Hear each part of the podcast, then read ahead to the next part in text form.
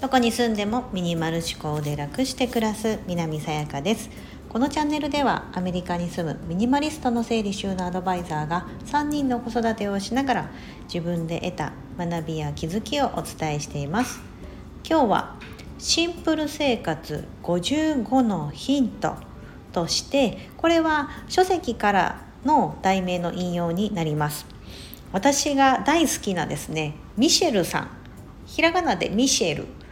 なんですけどもという、まあ、ペンネーム的なニックネーム的なあのお名前で活動されている、えっと、ゆるミニマリストさんがいらっしゃいます。今はミニマリストというよりはあの引き寄せのなんかコーチングセッションとかを主にやってらっしゃる方なんですよね。えっと、もともとはブロガーで、えーと、アメブロトップブロガーとかなんかそういった方だったんですけどもそこから、まあ、書籍いろんな本を出版されていて、えーと、主にそういうミニマリスト系の書籍になります。はい。この方も3人のお子さんがいらっしゃって、えーと、国際結婚をされてるアメリカ出身のご主人だったかな、うん、とあの国際結婚されていて、えー、とその方ミシェルさん。この方暮らしがすごく素敵であの私が多分ミニマリストになったきっかけの一つでもあるあのこの「シンプル生活55のヒント」という本の中からこの中の55をお伝えすることはちょっと多すぎるのでこの中から私が好きないくつかを今日皆さんにお伝えしたいなと思っております。あの概要欄の方にあのこの本あの Kindle Unlimited でねこれ無料で読める本でした私はあの実は本でこの実物として持ってるんですね。はい持ってるんですけどももう何年前に買ったかな、56年前とか結構あの古いんですけど私の中の持ってる本の中では。なんですけどあのこの本をきっかけにこの人素敵だなと思って結構この方の本を私今5冊ぐらい持ってます。唯一この方の本が 持ってるって感じですかね。この方の本とあともう一人の方ともう一つはあの海外のあの本なんですけどはい。を唯一持ってます。で、えーと、この中から55はちょっと多すぎますので、えーと、物と上手に付き合うヒントみたいなところのチャプターがありますのでここからうんえっ、ー、と物を循環させるかな。一つ目が物を循環させる。ちょっと本をペラペラとめくりながらですね お伝えしていきますね。これね中もねすごい写真とかもすごいねゆるゆるい感じですごい素敵なんですよ。うんだからこれ結構好きなんです。はい、物を循環させるというところではあのやっぱりそういう、えーと、ガレージセールみたいな、うん、あのまあヤフオクとかメルカリをあの日本だと利用される方が、まあ、私それ今手放してますがアメリカだとガレージセールとか利用してましたよとか、うん、自分が使わないものでも誰かが使ってもらうと気持ちいいですよねっていうところが、うん、あの頻度で書かれています。ものを循環させる。であとは特に好きなものは後回しにする。これ私もあのこの方からヒントを得たというか多分あのみんなが言われてることですね。思い出品とかそういった手放しにくいものってのは人によあの人って大体決まってます、うん、あの思い入れがあるもの。うん、何か思いが詰まってるもの好きなものというのはですね非常に手放しにくいので特に好きなものは後回しにするってことです。お料理が好きだったらキッチンの後片後片付けとかなんかその断捨離しようと思った時は後回し。うん。でお洋服が好きだったら服から減らそうとするのではなくて一番最後もういろんなもの減らしてあ次何にしようかなと思った時に自分の大好きな服をもう一度見直してみる、うん、ということにしていただければいいと思ってます。うん。でまだまだいきますね。あと3つぐらいお伝えしようかな。今2つ言いましたので。うん、でえっ、ー、とああのこれもいいな。朝ごはんをパターン化。うん、これは私もやってますし皆さんもこれ結構やってる方多いんじゃないかな。朝はもう決まったメニューみたいな、うん。えーと、うちだったら納豆ご飯。お姉ちゃんはパン派なんでおとあのお兄ちゃんがご飯派なんですよ。そこだけめっちゃ面倒くさいんですけど、まあ、そこだけはあの本人たちの希望に沿ってますが、えーと、納豆ご飯、うん、お兄ちゃんの定番は納豆ご飯。納豆がないとかやばい納豆あの基本冷凍してるのであのうちはねあの海外なので 冷凍で売っててそれを冷凍してあ時々解凍して食べるって感じにしてるんですけどえーと、納豆がないとか納豆解凍するの忘れてたって時はふりかけご飯とかあとお弁当の残りのおかずを食べてってもらうとか、うん、いうふうにしてなんかこうお味噌汁とご飯とあの朝から魚焼いてみたいなことは一切やらないです。いくらご飯派の方がいようとも。はい、で、えーと、朝ごはんをパターンかというとお姉ちゃんだったらもうパン。がメインなのでお姉ちゃんも時々ご飯食べていきますがその時はもうお兄ちゃんと同じ納豆ご飯とかなんかその時と同じメニュー食べてもらう。うん、なんですけどパンだったらなんかパンにあんこ塗ってあんこトーストにするとかバター塗ってバタートーストにするとかなんかいろんな何種類か定番があるので、うん、その時にあのできることをやって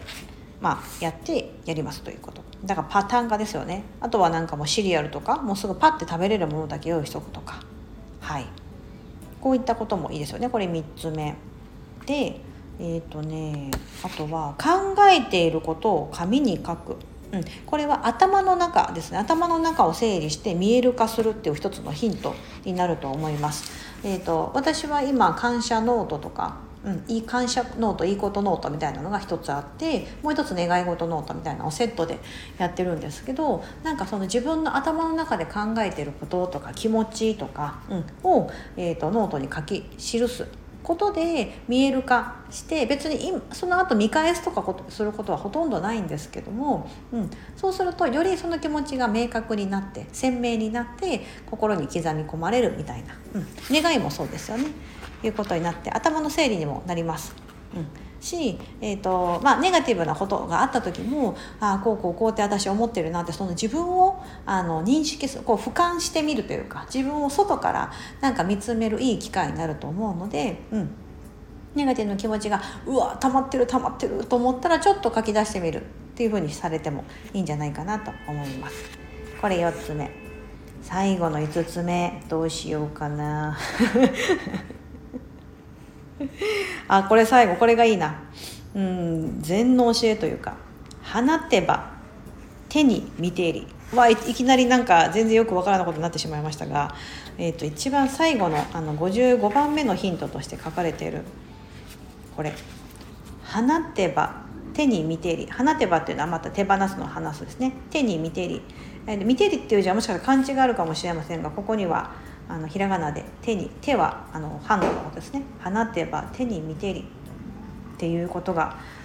書かれています。お気に入りのまあこのこの方のお父さんミシェルさんのお父さんはですねあのお寺の僧侶さんなんですよね。お寺をこう営んでらっしゃる方お坊さんなんですよ、うん、でその方のあのお気に入りの言葉だ父のお気に入りの言葉ですと。手放してこそ大切なものが手に入る不要なものや考えは勇気を持って放つ。すると必ず良いものが舞い込んでくる。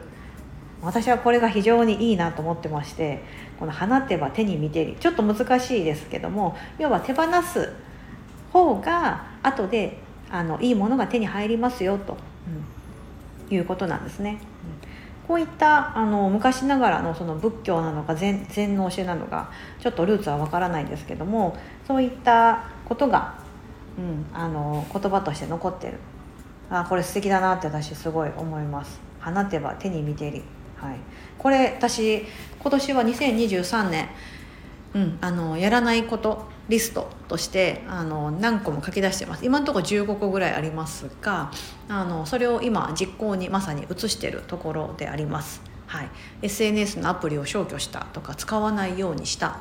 うん、だったりあのもう売るのをやめた。メルカリとかで売るのをやめたとかあのこれからまだこれはあの初めてここで言いますけども私今訪問サービスとしてニューヨークとかあの私があの伺える範囲のところであればお家に行って、えーと、お片付けの、うん、サービスをあの実施してたんです。この1年間ずっと。私の、まあ、メインのサービスでもあったんですけどもあのそれを、えーと新規の方はお断りの今後しようと思ってます。今まであの申し込みいただいてて一度私が伺ったことがある方に関してはあのリピートという形であのお仕事をお受けしようと思ってるんですけども新しくあの初めて来ていただ来てくださいとかもしご依頼があることをちょっとストップしようと思っています2023年は。というのはですねそれを一つ手放すことでもう一つ何か自分の中で新たなチャレンジをやってみたいなと思っているからであります。はい私の体は1個しかないので今チームを組んでやってるわけではないので自分ができる範囲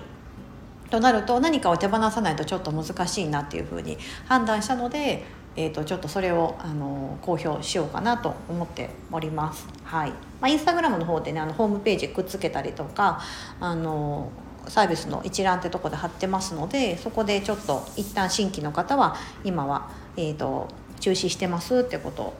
やろうとしてます。結構この花手は手に見てりここからヒントを得てることでもあります。皆さんも何かたくさん 失礼しました。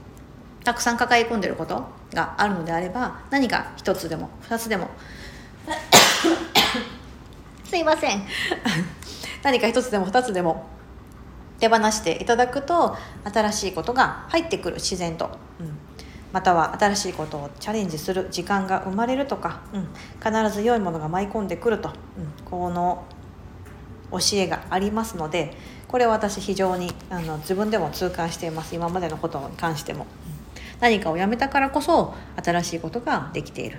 はい、になります。今日はシンプル生活55のヒントとしてあの書籍からのミシェルさんという著者が書いたあの書籍からの引用になりますが5つほどシンプル生活のあのここには55も書かれてます。で最後のところが「花手ば手に見てり」というあの教えのところになるんですがたくさんいろんなこと書かれてすごく素敵な書籍で私この書籍は肌身離さずというか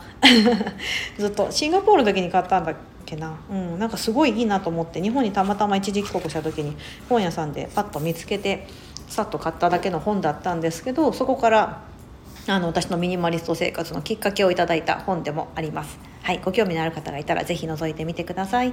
本日はここまでお聴きいただき本当にありがとうございます。素敵な一日をお過ごしください。